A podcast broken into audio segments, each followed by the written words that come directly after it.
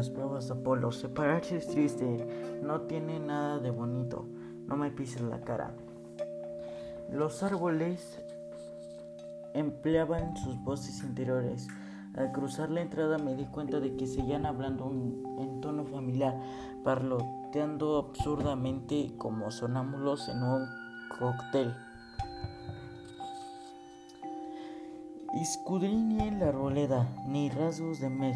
La llamé. Los árboles respondieron levantando la voz y haciéndome eh, viscar eh, del mareo. Me sujeté al roble más próximo. Cuidado, tío, dije, dijo el árbol. Avancé dando tumbos mientras los árboles intercambiaban versos como si jugasen a las rimas. Azules cavernas, arrea la bandera, al oeste un incendio, un incendio, las páginas se van sucediendo, India madura, banana, felicidad inminente, cucarachas y serpientes. Nada tenía sentido, pero cada vez que poseía una carga poética me sentí como si docenas y enunciados importantes, todos cruciales para mi supervivencia. Se mezclasen, cargasen en una escopeta y disparasen a mi cara. O me imaginé más buena tendré que utilizar en Hawike.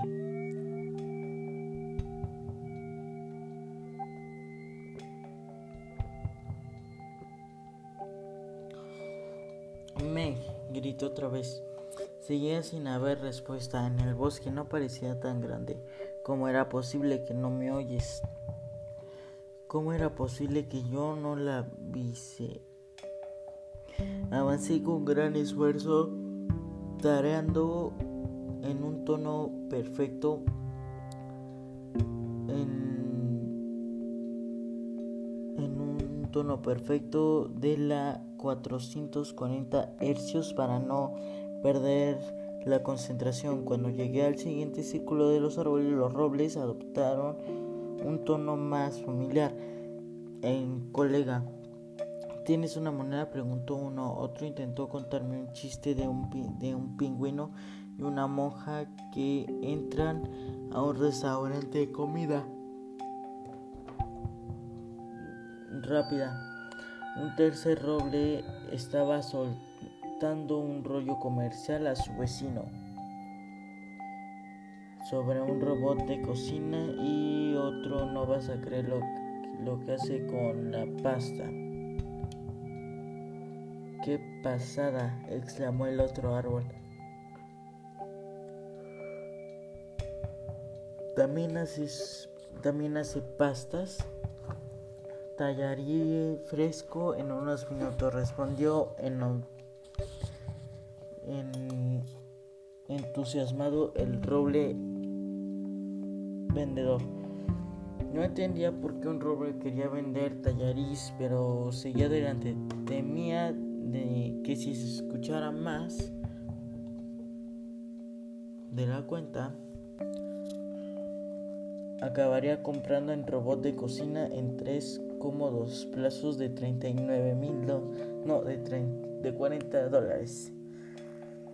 Y perdería el juicio para siempre. Finalmente llegué al centro de la arboleda. Al otro lado del roble más grande se hallaba Meg, con las espadas contra el tronco y los ojos bien cerrados. Los móviles de, los móviles de viento seguían en su mano, pero colgaban descuidadamente a un lado de los cilindros de latón. Tintaneaba y amortiguados contra su vestido. A sus pies melocotones se balanceaba de un lado a otro, riéndose tontamente manzanas, melocotones, mangos, melocotones, Meg, le toqué el hombro. Ella se estremeció, fijó la vista en mí como si fuera como si fuera un hábil ilusión óptica, le brillaban los ojos de miedo. Es demasiado, dijo demasiado. Las voces tenían en sus garras. A mí resultaba bastante difíciles de soportar como 100 emisoras de radio sonando al mismo tiempo y dividiendo mi cerebro en 100 canales, pero yo estaba acostumbrado a las profecías. Meg, por otra parte, era hija de mente A los árboles les caía bien. Todos intentaban compartir cosas con ella y llamarle la atención al mismo tiempo. No tardarían en quebrar irreparablemente a su cerebro.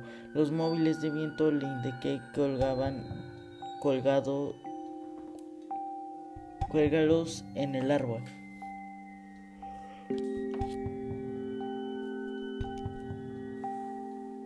Señalé la rama más baja, situada muy por encima de nuestras cabezas, sin ayuda de ninguno de nosotros, podría alcanzarla. Pero si le daba Meg un empujón, Meg retroció sacudiendo la cabeza. Las voces de Donna eran tan caóticas que no estaba asegurado de que me hubiese oído.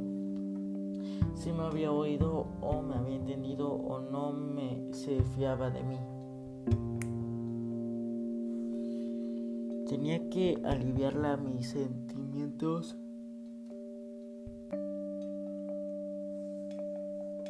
mis sentimientos de traición.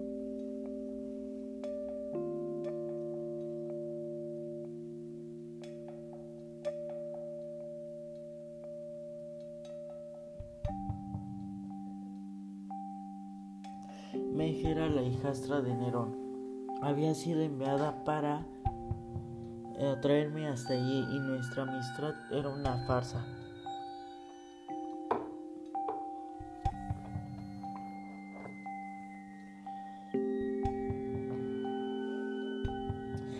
tenía derecho a desconfiar de mí, pero no podía guardarle rencor si la culpa de la misma forma que Nerón había manipulado sus emociones no sería mejor que la bestia. Además, que ella hubiese mentido sobre su amistad conmigo no quería decir que ella no fuese amigo suyo. Meca estaba en peligro, no iba a dejarla a merced de locura de los chistes de pingüinos. Me, me agaché y la entrelacé los dedos para que apoyase el pie. Por favor. A mi izquierda melocotones se puso boca arriba y me dijo gemidor. Tallarines melocotones. Benji hizo una mueca. Advertí en sus ojos que había decidido colaborar conmigo, no porque se fiase de mí, sino porque Melocotones estaba sufriendo justo cuando creía que era imposible ofenderme más. Una cosa era de traicionarse y otra era muy distintiva, que te consideren menos importante que un espíritu y la fruta acompañales. Obstante, me mantuve firme cuando Omega apoyó el pie izquierdo en mis manos, la aupé con todas las fuerzas que me quedaban. Ella se subió a mi hombro y acto seguido plantó una zapatilla roja encima de mi cabeza. Tomé nota mental de que debía ponerme en una etiqueta de seguridad en el cuello eh, cabelludo. Avisó, el escalón superior no es para subirse.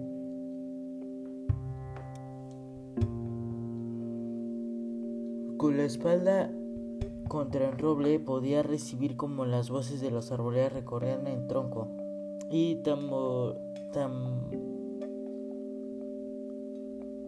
tamborileaban a través de la corteza. El árbol central, central parecía una antena gigante de conversaciones disparadas. Me flacaban las piernas, tenía las suelas de Meg incrustadas en la frente el tono de las 440 hercios que había estado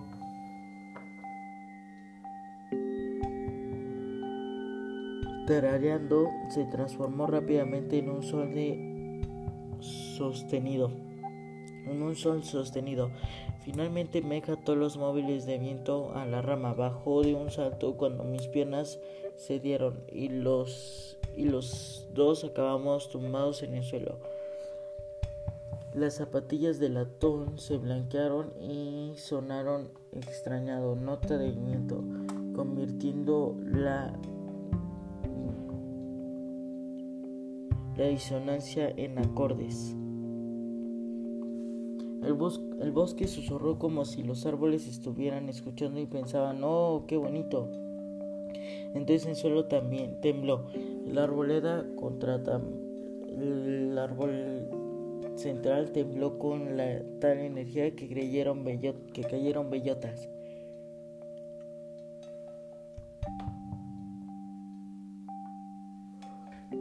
Meg se levantó, se acercó al árbol y tocó su tronco.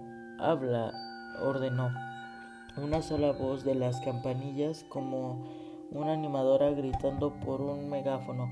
Una vez un dios llamado Apolo que entró a una cueva azul, su color sobre su asiento. Entonces el tragafuego de bronce tuvo que dirigir la muerte y la locura él solo. Las campanillas dejaron de sonar, el bosque se quedó tranquilo, como si tuviera satisfecho con la pena de la muerte a la que me había condenado. ¡Qué horror!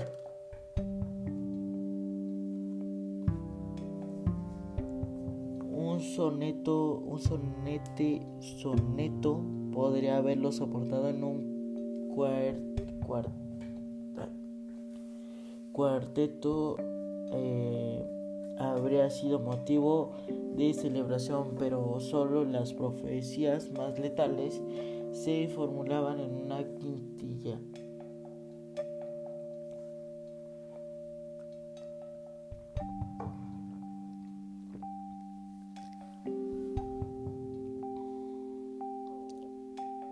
Me quedé mirando las, los móviles de viento esperando que volviesen a hablar para corregirse a sí mismos.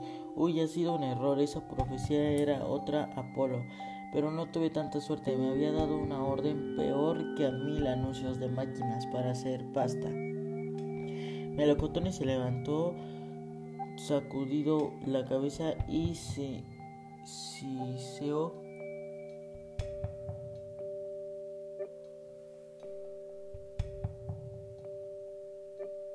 Y siseó el roble. Una relación que expresaban a la perfección.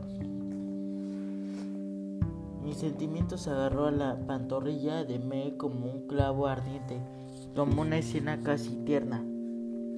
Salvo los colmillos de los ojos brillantes de los carpos, Meg me observó con recelo de los cristales de sus gafas. Tenía grieta como telarañas. Esa profecía, dijo, la has entendido, traía una bocada de hollín. Puede una parte tú y yo tendremos que hablar con Rachel, ya no habrá más tú y yo. Entonces Meg era acre como las gas volcánicas de Delfos. Haz lo que tengas que hacer, es mi última orden. Sus palabras me golpearon como si él hasta de una de una lanza en la barbilla. A pesar de que me había mentido y traicionado no puedes, Meg, no puedes evitar el temblor de mi voz. Tú, tú solicitaste mis nervios hasta que mis pruebas terminen. Te libero. No, no soportaba la idea de que me abandonase otra vez. No seas, no esa granuja de los contenedores a la que tanto había aprendido a querer. No puedes creer a Nerón ahora. Ya has oído sus planes. ¿Quieres arrasar la isla entera? ¿Has visto lo que tiene hacer? Él, ¿Has visto lo que intenta hacer a sus renes?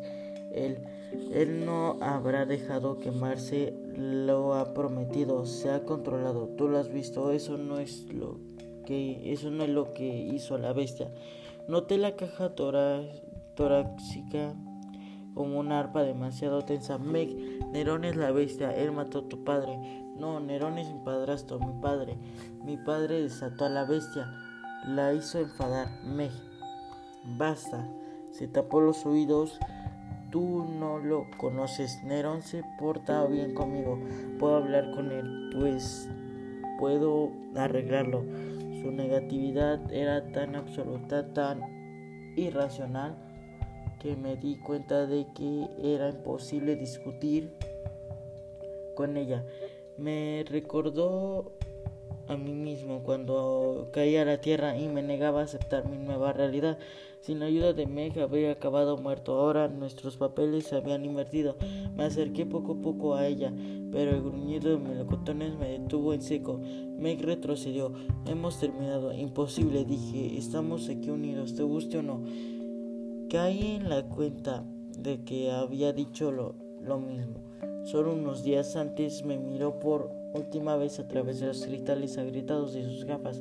Habría dado cualquier cosa por quisiera una pedarreta.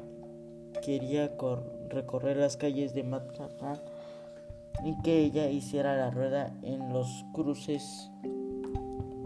Echaba de menos andar cojeando con ella por el laberinto con las piernas atadas. Me habría conformado con una buena palea con basura de un callejón. En el cambio ella se volvió y huyó y seguida de melocotones. Me dio la impresión de que se desvanecieron entre los árboles, como había hecho Daphne hace mucho, mucho encima de mi cabeza. Un abrizo hizo tintenar los móviles. Esta vez no salieron voces de los árboles, no sabían cuánto permanecían Donna en silencio, pero no quería estar ahí si los árboles, si los robles desean empezar otra vez a contar chistes. Me volví y vi algo raro a mis pies, una flecha de asti de roble y una pluma verde. No debería haber habido flechas si no había llevado ninguna al bosque, pero confundido como estaba no me planteé e hice lo que cualquier arquero haría. La cogí, la guardé en mi arca.